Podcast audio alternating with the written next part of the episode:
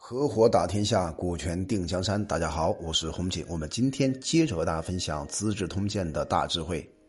当时的彭越啊，接受了刘邦封为梁王之后啊，田横非常害怕，害怕什么呢？害怕被彭越杀掉。于是啊，就和他的徒众们呢，一共是五百多人，就逃入了大海当中，住在一个岛上。当时刘邦认为田横兄弟啊，本来是平定山东之人，就是今天齐地的人，齐国的大夫和贤士有很多，而且都归附了当时的田横。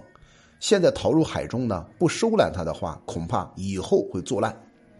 作乱，因此呢，这个汉高祖刘邦呢，就派使者啊，这个赦放了当时田横的罪，同时呢，召见田横。所以呢，田横拒绝了刘邦的诏法。他说：“我曾经烹杀了陛下的使者利益基，现在听说啊，他的弟弟利商是汉将，我害怕被对方杀掉呀。那我不敢接受诏令，我请求让我做一个普普通通的老百姓吧，守在这个海岛当中。”然后使者回报了汉高祖刘邦。那刘邦会怎么做呢？对吧？刘邦这个时候呀，就下令给魏魏啊利商说：“齐王田横很快很快来了，那谁敢动他的随从人马呢？可能要招致灭族之罪的。”刘邦这种做法本身呢，是想安抚一下田横的内心，同时啊，对利商提出警告，想维持整个江山的稳定性。这种做法本身没有毛病，对吧？所以刘邦呢，就派使者拿着符节，再一次的。向田横详细报告了刘邦下令给郦商的内容，就对郦商说啊，对这个田横说，说田横只要奉诏前来呢，大的话可以封王，往小了说呀，至少是封侯的，没有其他的事儿。你如果不来，那可能刘邦就派兵把你杀掉啊，杀掉你田横。所以田横呢，就和他的两位门客啊，乘坐着车这个车啊，前往河南洛阳。那离洛阳大概三十里地的地方呢，就到达了一个叫师乡驿站。到了一战之后啊，这个田横对使者说：“做人家的臣子要见到天子了，应当先净这个沐浴净身，洗洗澡，对吧？心耳呢就留下来了。然后对他的门客说：‘我田横当年是和刘邦一样南面称王的，现在刘邦成为天子，而我田横却成为亡国的俘虏。我以这种方式啊去奉侍汉王刘邦，这种耻辱本来已经非常大了。’”而且我还烹杀了人家的兄长，现在呢又要和被杀的人的弟弟并肩在一起侍奉刘邦。纵使对方畏惧天子的命令，不敢对我有所行动，但是我内心深处啊一直被煎熬，能不惭愧吗？再说了，陛下所以要见到我，不过是想看一看我的面貌罢了。如果现在啊砍下我的头颅，飞驰三十里之外到达河南洛阳。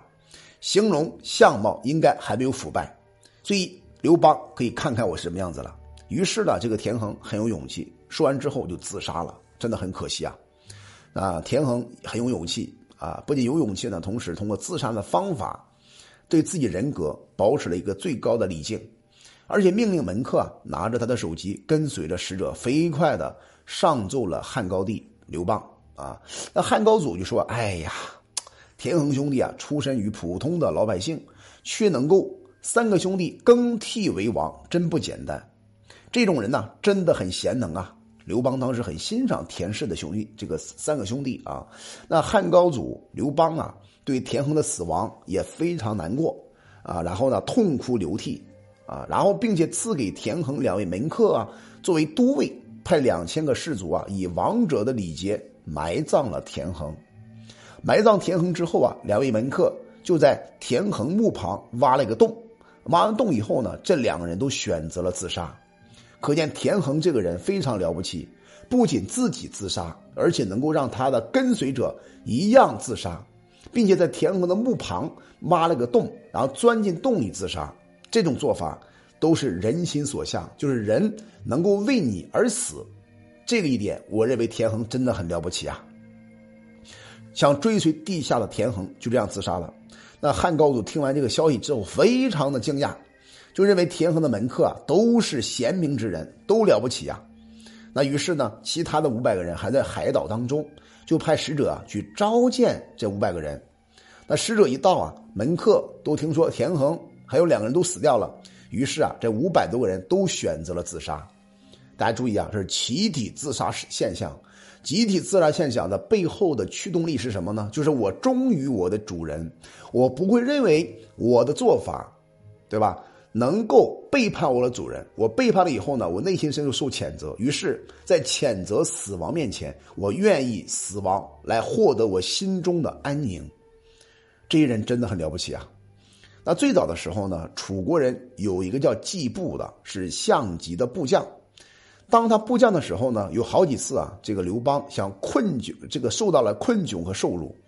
等到项羽啊被灭亡之后，汉高祖以千金之赏，想方设法来购买季布的人头，声言呢，谁要敢藏匿这个季布啊，就论罪抄灭他三族。所以季布呢，只能只好剃掉了头皮。然后头上戴了一个紧箍咒，对吧？打扮成奴隶的方方式呢，卖身到鲁国的大侠朱家家里边。其实朱家这个人啊，心里边很清楚，他就是季布，就把这个人买下来了，安置他在田里进行工作。后来朱家亲自到河南洛阳，见到了滕公夏侯婴啊，就对他讲说：“哎呀，季布有什么罪过呢？身为臣子，各被他的主人所用，所以季布啊。”今天为项羽使汉王窘困，是他的职责所在。而项氏的臣子怎么可能全部都杀光呢？现在皇上刚得到天下，却因为私人的仇怨，想购买季布一个人的性命，这是什么样的胸怀呀？这个胸怀太狭窄了，不能容人呀！而且呢，以季布的贤能，汉王刘邦追捕他这么着急，这就迫使他呀，不断的向北。跑到了胡地去，跑到了匈奴那里，或者跑到了南越那个地方，妒忌壮士，迫使壮士啊来到敌国帮助敌国。那这就是伍子胥所以鞭挞楚平王尸体的原因呐。您为什么不能够找一个闲暇时间向皇上说明这个道理呢？其实我们看到了这个大侠朱家啊。大侠朱氏这种分析非常非常有道理，很讲侠义精神，对吧？我们今天读金庸小说讲侠客，其实那个时候也有侠客。这个侠客呢，等于说帮季布做说客，说服要让刘邦呢放过这个季布。那滕公啊，等到汉高帝、汉高祖刘邦呢闲着的时候，就照着朱家所说那个样子啊，向这个刘邦做了个汇报。那刘邦一听呢，就马上啊赦免了季布，召见了季布。拜季布为郎中，所以朱家把事情做好之后呢，再也没有见过季布，永远逃遁于江湖当中，这就是大侠风采啊！那从中我们也看到了刘邦这个人确实是非常非常爱惜人才。当他懂得这个道理之后呢，说赦免了你就把你赦免了，绝对不会再给你啊出尔反尔。那季布啊，有一个异兄同母的弟弟叫丁公，也做过项羽的部将，曾经呢在彭城西面。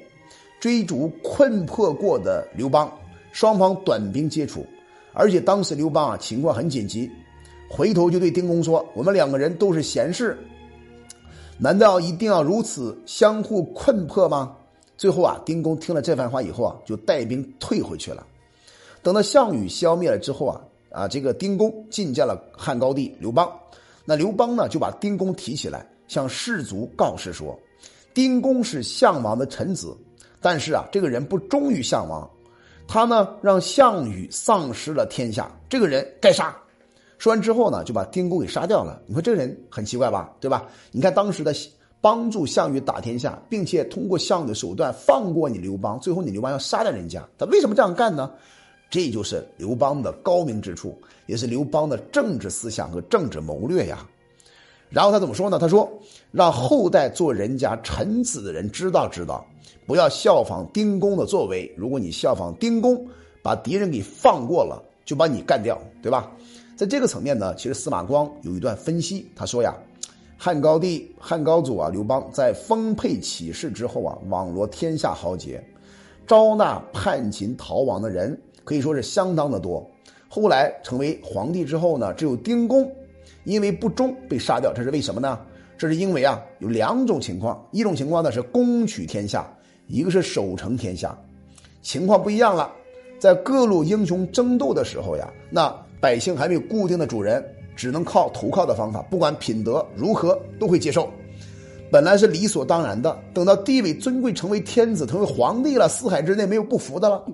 如果这时候不表明清楚礼义之道，向臣子告示，就会使得那些身为臣子的人都抱着背叛之心呐，而追求一个自己的利益，那么国家就不可能长治久安了。所以啊。这个刘邦以大义的方法呢，就杀掉了等丁公啊，让天下老百姓都知道，身为大臣的人如果不忠于君王，是没有地方可以容身的。而那些抱着思念、私下和人结恩德的人，虽然可以使自己生存，仍然是不合君臣之意的。那今天杀了一个丁公，而让千万的大臣心里都害怕，汉高帝对事情的考虑，难道不够深远吗？